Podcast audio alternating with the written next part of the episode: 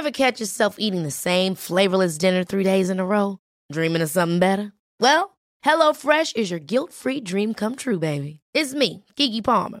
Let's wake up those taste buds with hot, juicy pecan-crusted chicken or garlic butter shrimp scampi. Mm. Hello Fresh. Stop dreaming of all the delicious possibilities and dig in at HelloFresh.com. Let's get this dinner party started.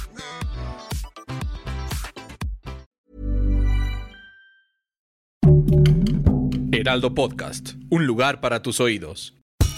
Esto es Primera Plana de El Heraldo de México. Sigue nuestro podcast en Spotify para estar al día con las noticias más importantes.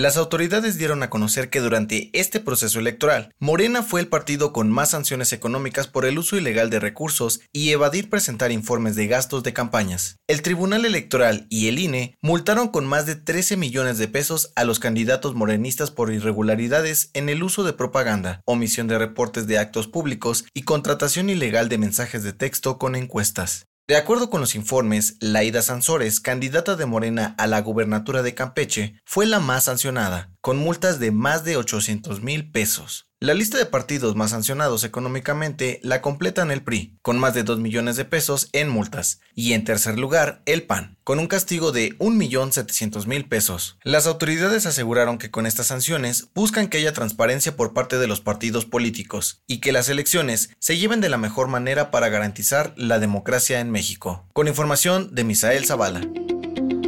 Este fin de semana, los candidatos que buscarán un cargo de elección popular realizaron sus actos de cierre de campaña a lo largo de todo el país, rumbo a la jornada electoral del próximo 6 de junio. A pesar de que 15 estados se mantienen en semáforo epidemiológico amarillo, 16 más en verde y uno en naranja, los candidatos realizaron eventos, mítines y conciertos multitudinarios. Aunque la mayoría fueron al aire libre y se intentó mantener la sana distancia entre los asistentes, fue prácticamente imposible. Estas elecciones serán las más grandes en la historia de México, pues más de 20.000 cargos públicos federales y estatales estarán en disputa en los 32 estados de la República. En 15 estados se elegirán gobernadores y en todos se votará para renovar por completo la Cámara de Diputados además de más de mil ayuntamientos y juntas municipales. Las autoridades esperan que más de 93 millones de mexicanos salgan a votar e invitaron a seguir las medidas sanitarias, como el uso obligatorio de cubrebocas para evitar los contagios de COVID-19 en las casillas. Con información de Cintia Stettin y Almaquio García.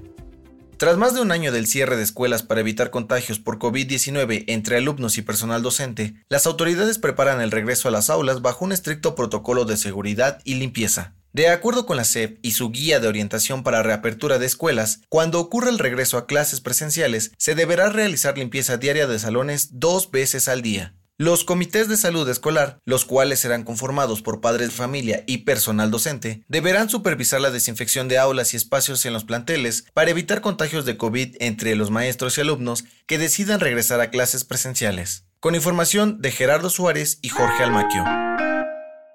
En otras noticias, concluyeron los trabajos de remoción de escombros del paso elevado del metro de la línea 12 que colapsó el pasado 3 de mayo. Los elementos serán resguardados para continuar con la investigación para determinar las causas del desplome. En noticias internacionales, en Brasil miles de personas se manifestaron en contra del presidente Jair Bolsonaro. Los brasileños piden su renuncia por el mal manejo de la pandemia de coronavirus. En los espectáculos, la actriz Eiza González presumió a través de su cuenta de Twitter que es una de las cinco estrellas de Hollywood más taquilleras del 2021 en Estados Unidos. La mexicana comparte esta lista con Samuel L. Jackson, Tom Holland, Liam Neeson y Will Smith. El dato que cambiará tu día.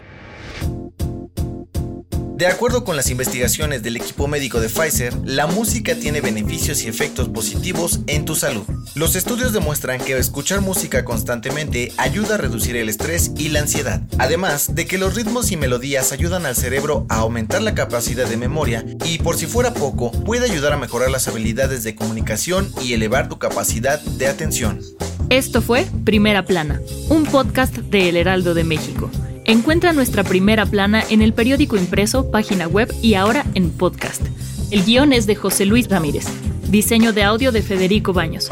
La voz es de José Luis Mata y la producción de María José Serrano. Hasta mañana. Síguenos en Twitter, arroba Heraldo de México. Instagram arroba El Heraldo de México y encuéntranos en Facebook y YouTube como El Heraldo de México.